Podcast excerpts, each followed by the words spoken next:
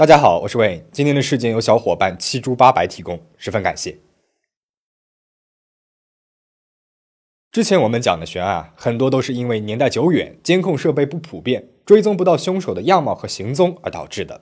但是，今天要讲的这起事件就发生在二零一七年，距离现在可以说得上是时间很近了。而且，在案发现场有一段视频是比较清晰的拍下了凶手的样子。然而，一直到现在。三年的时间过去了，凶手还是逍遥法外。那么这到底是怎么一回事呢？今天我们就来讲一讲，在美国热度很高的一桩悬案——德尔菲失踪案。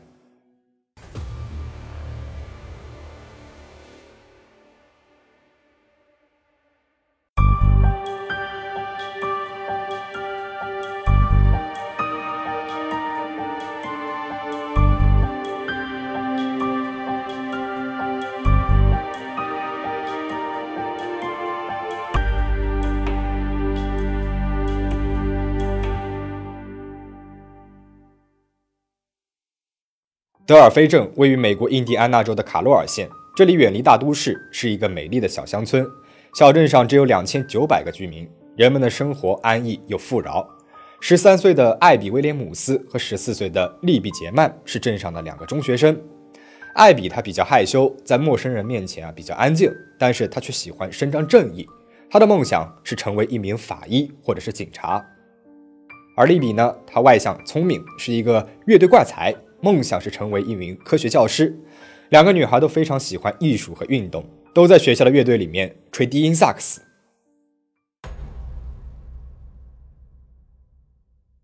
二零一七年二月十二号是一个周末，这一天，艾比带着他的一大箱画画工具来到了利比家。晚上，他打算在利比家过夜。两个女孩一边聊天一边画画，享受着姐妹之间的心事儿和秘密。第二天，二月十三号，天气很暖和。女孩们在利比家后院练习了一会儿垒球。下午一点半，两个女孩决定去莫农高桥附近徒步。莫农高桥位于德尔菲的东部一片树林里，是一座废弃的铁路桥，全长二点四公里，横跨了卡洛尔县的路西。这座桥的地理位置可以说是有点偏的，但是女孩们从小就经常来这边玩耍，对于这里的徒步路线也十分的熟悉。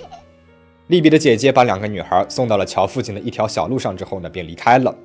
时间来到了下午两点零九分。利比在社交账号 Snapchat 上发布了他为好友艾比拍的照片。照片里面，艾比在莫农高桥上摆出了散步的姿势，两个女孩看起来玩得很开心。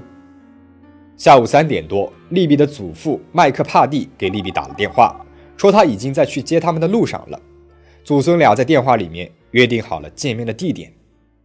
可是直到下午四点，麦克都没有等来女孩们，利比的电话和语音邮箱也没有人接听。祖父担心两个女孩摔倒受伤，或者是迷路了，便去树林里面寻找。但是，一直到下午五点半，还是不见两个女孩的踪迹。于是，祖父麦克就报了警。时间来到了晚上六点，镇上大部分人都加入了搜寻队伍，数百人拿着手电筒，成群结队的在山上寻找女孩们。天色越来越暗，到了深夜十点左右，出于安全的考虑，大家都不得不停止了寻找。到了第二天中午。坏消息还是来了，在莫农高桥以东零点八公里的一个地方，一个志愿者发现了两具身体，正是失踪的艾比和利比。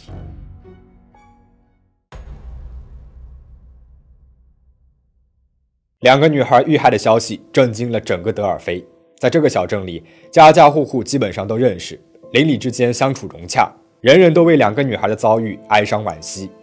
二月十四号的晚上，本应该是美好的情人节。镇上七百多个人自发参加了教堂为两个女孩举办的祈祷仪式。同时，印第安纳州警方也将这起案件判定为双重谋杀，展开了调查。二月十五号，发现尸体后的第二天，警方公布了一张照片。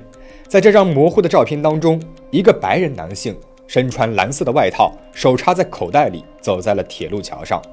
他低着头，无法辨认出面部。警方称。照片上的这个男子就是这起案件的头号嫌疑人。几天之后，FBI 加入了调查，同时还公布了一段时长三秒钟的音频片段。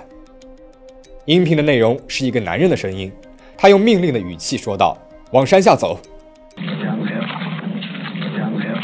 警方公布的照片以及 FBI 放出的音频都是哪里来的呢？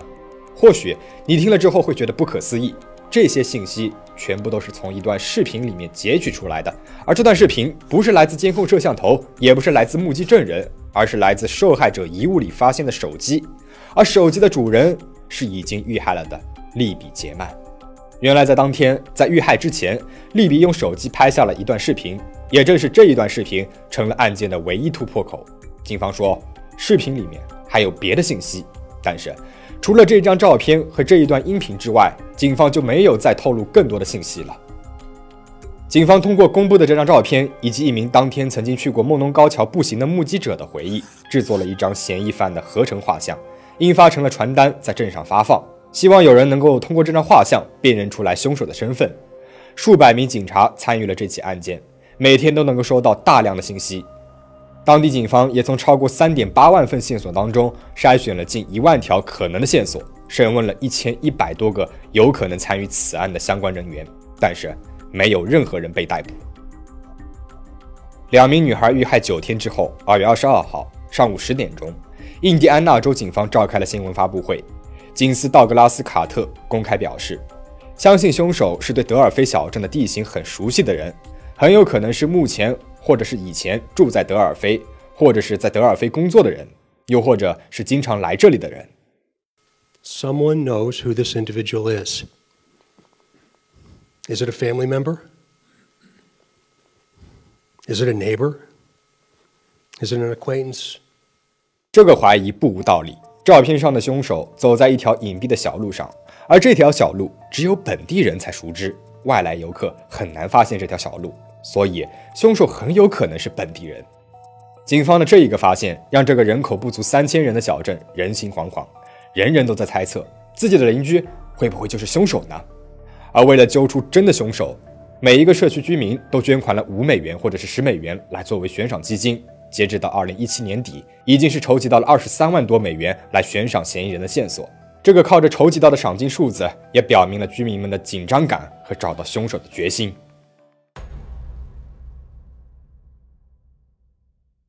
两年过去了，案件仍然是毫无进展，凶手就像是人间蒸发了一样，了无踪迹。二零一九年四月十九号，印第安纳州警方宣布案件的调查结果有了新的进展。四月二十二号，警方举行了新闻发布会，警司道格拉斯·卡特代表了州警察和特别工作组，发布了更多的信息。新的信息包括了一段之前没有公开过的视频，公布的视频时长只有一秒多。画面里面，一个身穿蓝色牛仔裤和夹克的男人走在了铁路桥上。两年之前公布的嫌疑人的画像，就是从这段视频当中截取放大的。同时，警方还公布了一段加长版的录音。录音里面，男人说下山之前还能够依稀的听到“伙计们”这个词儿。而更新后的画像也和之前的画像截然不同了。画像里面的那个男人，从一个留着山羊胡、戴着帽子的中年老男子，变成了没有胡须的年轻男子。但是警方说，新的画像其实就是在第一个画像的基础上改良的，新的画像会更加的准确一些。这个人的年龄可能是在十八岁到四十岁之间，是一个白人男性，身高在一米七到一米七八之间。发布会上，警司道格拉斯·卡特尔对着摄像头向凶手喊话：“Who may be in this room？” We believe you are hiding in plain sight. For more than two years, you never thought we would shift gears to a different investigative strategy, but we have. We likely have interviewed you or someone close to you. We know that this is about power to you. And you want to know what we know. And one day, you will. 我们可以看出来，道格拉斯的表情十分的痛苦。那么可以推测，也许还有一些没有公布的信息，信息的内容也许是十分残酷的。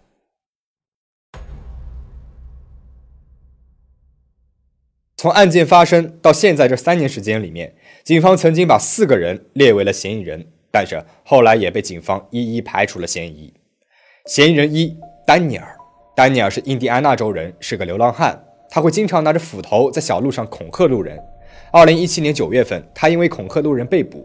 但是到了二零一八年二月，警方宣布丹尼尔和德尔菲镇的谋杀案无关。嫌疑人二保罗·艾特尔。二零一九年七月二十三号，保罗因为绑架并且性侵一名女子被通缉。五天之后，他被警察包围，在五个小时的对峙之后，保罗自杀身亡了。嫌疑人三查尔斯·艾尔德里奇。查尔斯于二零一九年一月八号因为猥亵和教唆儿童被捕。他和画像里的人十分相似，但是警方后来也不知道什么原因排除了他的嫌疑。嫌疑人四托马斯·布鲁斯。托马斯曾经是一名牧师，他曾经开枪打死了一名女性，并且性侵了另外两名女性。托马斯的身高一米七二，和凶手的描述也很相似。他还戴着一顶平帽，身穿着海军蓝色夹克，和画像当中的男人着装也很相似。但是同样的，警方后来也宣布他和本案无关。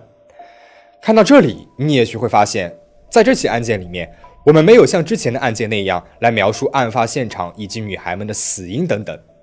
这是因为警方没有公布任何案发现场的信息。